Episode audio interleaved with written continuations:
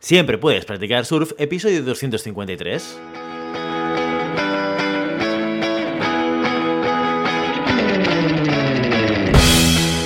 Bienvenido y bienvenida a Siempre puedes practicar surf, el podcast diario sobre recursos humanos. Este podcast está pensado para profesionales de recursos humanos, gerentes o jefes de equipo y podrás encontrar técnicas, consejos, conceptos, ideas y noticias sobre la gestión de personas. Eso sí, con un enfoque práctico y aplicable. Hoy episodio 253 del martes 21 de junio del 2022, programa en el que vamos a explicar y desarrollar un caso práctico sobre gestión de personas. Pero antes dejadme que os recuerde que podéis encontrar más contenido en nuestro blog e información sobre nuestros servicios en nuestra web, en globalhumancon.com.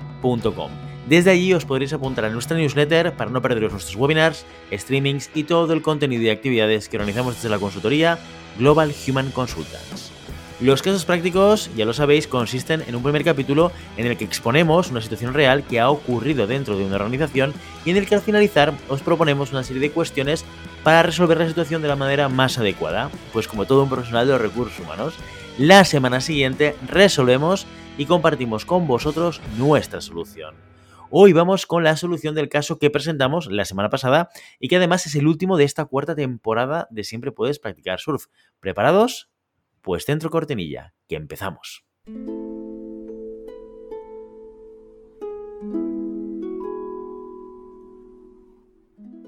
Esta es una historia real. Los hechos descritos tuvieron lugar en Minnesota en 1987. A petición de los protagonistas, los nombres han sido cambiados. Por respeto a todos los demás, el resto ha sido contado exactamente como ocurrió. Como siempre, antes de dar nuestra versión de la solución, vamos a hacer un poquito de memoria. Gameland es una empresa que se dedica al desarrollo y distribución de videojuegos. Empezó siendo una más del mercado, pero poco a poco se ha ido abriendo camino entre los usuarios hasta convertirse en una de las principales competidoras de marcas como Nintendo y Playbest.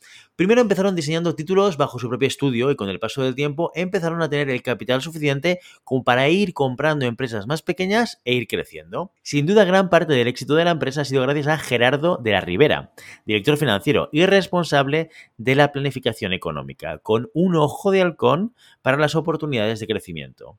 Una habilidad que había sido muy útil durante el periodo de compras y adquisiciones de estudios independientes. Sin embargo, cuando Jennifer Bravo entró como nueva CEO de Gameland, esto cambió por completo. La filosofía y los planes de Jennifer de dejar de invertir en estudios de terceros para hacer crecer la compañía desde dentro no estaban para nada alineados con las ideas de Gerardo. Así que pese a que el resto de la junta directiva sí que estaba de acuerdo en tomar este nuevo rumbo, Gerardo seguía haciéndolo de siempre, tomando decisiones que poco o nada tenían que ver con lo que se suponía que tenía que hacer. Dadas las circunstancias, la directiva eh, perdió la confianza en Gerardo y decidieron sustituirlo por Cecilia Fernández, una joven que poseía las mismas habilidades, tenía la misma carisma y era muy buena en lo que hacía. Y lo más interesante, compartía la filosofía actual de Gameland. Pero claro, Gerardo llevaba mucho tiempo en la compañía, tenía información sensible y privilegiada, y sustituirlo de golpe haría que el área de finanzas se quedara patas arriba. La solución, pues no decirle que iban a sustituirlo y presentar a Cecilia como la ayudante que se encargaría de apoyarlo en la gestión de su sección. Así, Cecilia podría adquirir la experiencia y conocimientos suficientes para poder desvincular a Gerardo. En el fondo, Jennifer sabía que no estaba siendo honesta y que lo más ético hubiese sido contarle la verdad, que Cecilia iba a ser su sustituta. Pero dada la posición de Gerardo, no podía correr ningún riesgo. Bien, ¿qué es lo que te preguntamos? Si estuvieras en la dirección de recursos humanos de Gameland, ¿qué feedback le darías a Jennifer acerca de su situación con Gerardo? Pues bien, lo primero que me gustaría compartir con todos vosotros es que esta situación, el caso del que estamos hablando hoy, es más habitual de lo que parece y más habitual de lo que debería, porque nos encontramos muchas veces en el, puesto laboral, en la empresa, en un proyecto, en una organización, tomando decisiones que al final apuntan a ser ético versus otra cosa, como por ejemplo en este caso, reducir el riesgo para la compañía y organización. Y a veces minimizamos ese proceso de decisión y pensamos, bueno, a pesar de que haya elegido, como el caso de Jennifer, la decisión menos ética, lo hago por una razón que es más relevante, que es proteger a la compañía de un posible riesgo porque esta persona tiene un conocimiento que nos puede hacer daño. Ojo con este tipo de reflexiones porque al final lo que somos, cada uno de nosotros y de nosotras, no es solamente ni lo que pensamos ni lo que decimos, es sobre todo lo que hacemos. Las decisiones que tomamos diariamente son que, las que conforman nuestra manera de que los demás nos vean a nosotros, con lo cual es, no es cierto que, eh, al menos, a no ser que, evidentemente, tú quieras hacerlo de esta manera y consideres que ya es una manera válida para hacerlo. Es decir, ocultar una cierta información a una persona a un compañero de trabajo, a una persona de tu organización, por el hecho de cubrir un cierto riesgo de la compañía, si esto tú crees que está balanceado, si está equilibrado, pues oye, decisión que cada uno tome la que considere oportuno. Pero no minimicemos el hecho y la importancia que tiene el decidir una cosa o la otra, porque esto nos define como personas. Dicho esto, al final lo que está haciendo Jennifer es justamente ese caso. Tengo a Gerardo, que tiene mucha información, que tiene un conocimiento que nadie más de la organización lo tiene y que además está un poco de espaldas al proyecto. Estamos planteando un proyecto que tiene una orientación diferente a la que tenía y su rol no es tan importante por un lado y por otro lado tampoco se está alineando con el nuevo proceso de decisión que tiene la compañía. Y esto sí que es un problema muy importante. Entonces, en vez de afrontarlo con Gerardo de manera directa y explicárselo, decide incorporar a una persona para que poco a poco vaya adquiriendo el conocimiento que no tiene nadie más para luego poder echar a Gerardo de la compañía. Bueno, antes de decir qué es lo que yo le diría a Jennifer, os tengo que decir una cosa que es bastante evidente y es que Jennifer llega tarde al problema. Estas situaciones pasan en todas las compañías y me estoy refiriendo al hecho de que hayan personas de nuestros equipos que tengan un conocimiento o que tengan unas habilidades que ninguna otra persona del equipo de la organización puedan tener. Y esto lo tenemos que evitar en la medida de lo posible. No podemos depender de una persona o, no podemos depender de manera muy significativa de una persona. Pero esto también pasa, tampoco tenemos que obviar el hecho de que muchas veces sucede, ¿no? El Barça de Messi, ¿de quién dependía? Pues bueno, probablemente ya hemos ido viendo que dependía mucho de Messi, ¿no? Y personas así que están marcando la diferencia, que son como que tienen un talento excepcional y que marcan la diferencia, lo vamos a tener. Lo que pasa es que como proyecto y como organización debemos ser capaces de poder capitalizar ese conocimiento y transmitirlo en el medio y en el largo plazo. Y para eso están herramientas que en recursos humanos tenemos como el mapa de talento, donde estamos planteándonos y estamos valorando cada año en qué situación está cada persona del equipo, es decir, si tiene riesgo de que se marche, si tiene mm, o está en situación de retirarse en el corto o medio plazo, eh, cuánto tiempo necesitaría para poder ocupar una posición de mayor responsabilidad. Todas estas preguntas que a veces nos parece que son un poco jugar a, un juego de largo plazo que en el corto plazo no nos va a reportar nada, nos preparan para situaciones como esta. Seguramente si Gameland estuviese trabajando con un mapa de talento, hubiese identificado, aunque esto seguro que ya lo sabían, que Gerardo eh, tenía una situación en la cual, oye, pues muchas cosas dependían de él y eh, seguramente el mapa de talento les hubiese obligado de alguna manera a empezar a plantear el plan de acción de la reserva. Porque Igual Gerardo, mira, en este caso, pues eh, se pone de espadas al proyecto y como que justifica un poco el hecho de que, bueno, lo quieran cambiar de esta manera.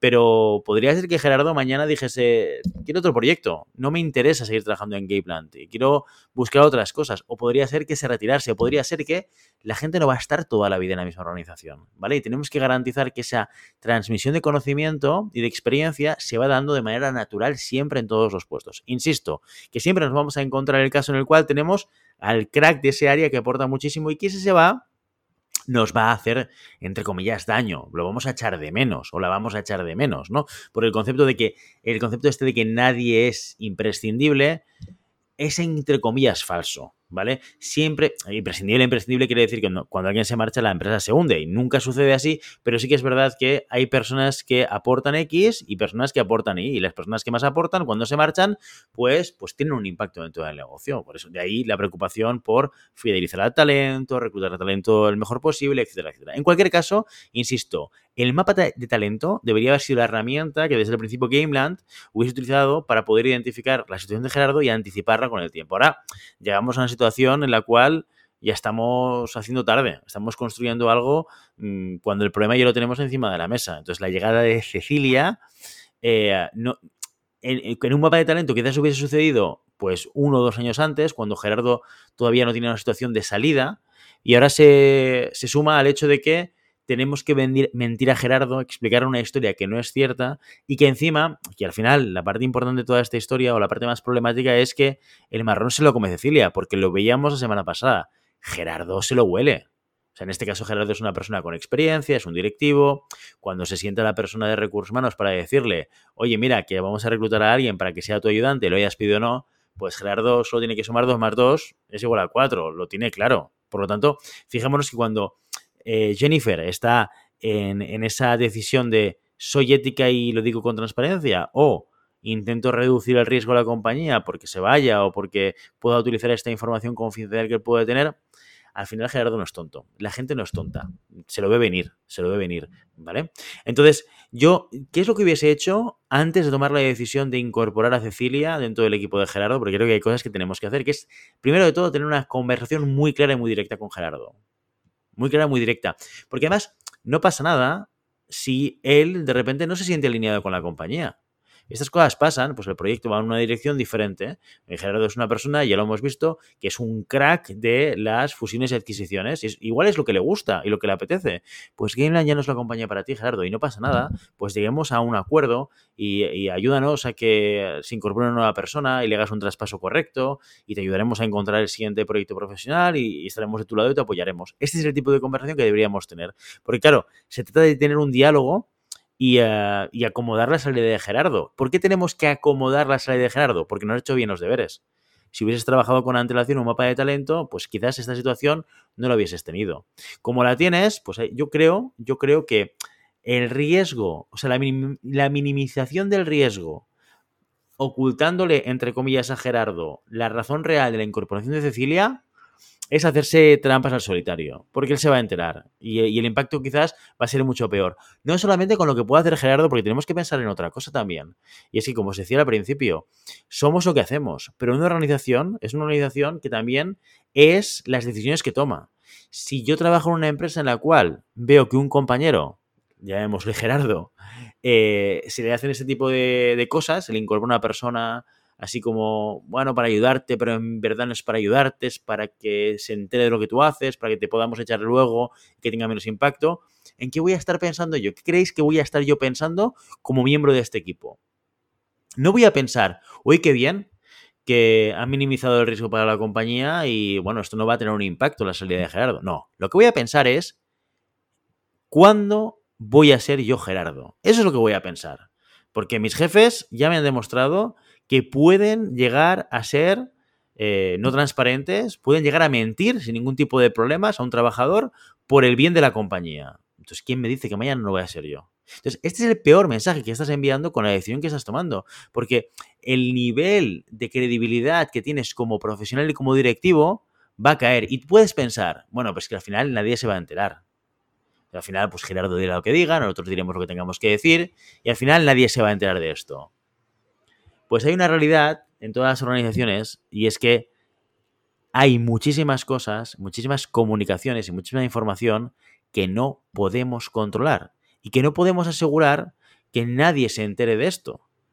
Por lo tanto, el ocultarlo o el intentar pensar que esto no se va a enterar nadie es un error, es un error que cometen muchísimas organizaciones. O el pensar, no pasa nada, hacemos esto si es que al final, fíjate que Gerardo nos ha dado la espalda también, ¿eh? Le hemos dicho muy claramente que es lo que queríamos, no lo ha querido. Pues nada, conclusión, le vamos a meter a alguien, traspaso de Strangis y en cuanto podamos, Gerardo a la calle.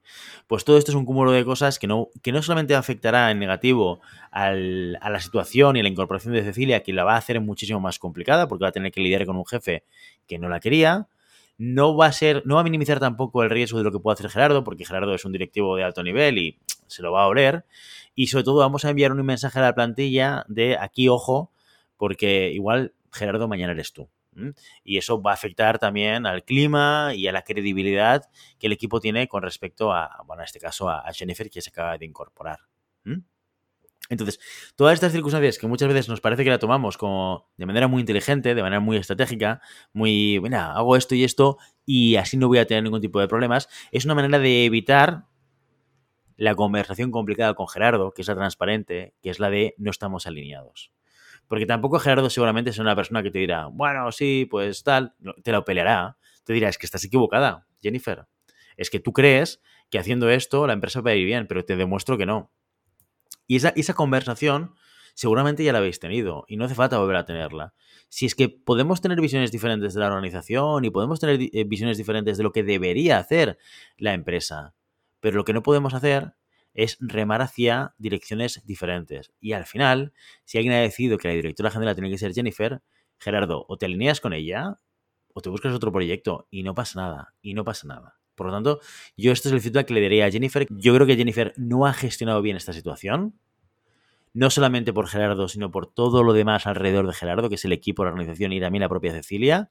Y lo que está claro es que de cara a futuro tienen que empezar a trabajar en GameLand con alguna herramienta que les permita plantear y planificar la plantilla a medio y largo plazo, para evitar situaciones como esta, sin duda alguna.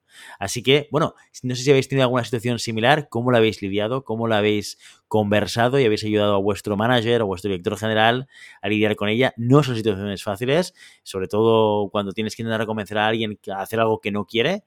Pero bueno, si lo habéis hecho y tenéis esa experiencia, por favor, dejárnoslo en los comentarios. Y mientras tanto, ya sabes, no puedes detener las olas, pero siempre puedes practicar surf. Y hasta aquí nuestro episodio de hoy. Como siempre, queremos invitaros a que os pongáis en contacto con nosotros, nos deis vuestra opinión y nos sugeráis si tenéis algún tema o alguna pregunta concreta, lo podéis hacer a través de la página de contacto en globalhumancom.com barra contáctanos o a través de las redes sociales. Estamos en Facebook, en Instagram, en Twitter y en LinkedIn. Y si el contenido de este podcast te gusta, no te olvides suscribirte, darnos 5 estrellas en iTunes y me gusta tanto en iVoox como en Spotify. Igualmente recuerda que puedes encontrar más contenidos, noticias y recursos en nuestra web, globalhumancon.com. Muchas gracias por todo, por tu tiempo, por tu atención y por tu interés en estos temas sobre gestión de personas. Nos escuchamos mañana miércoles con el monográfico del mes. Hasta entonces, feliz día.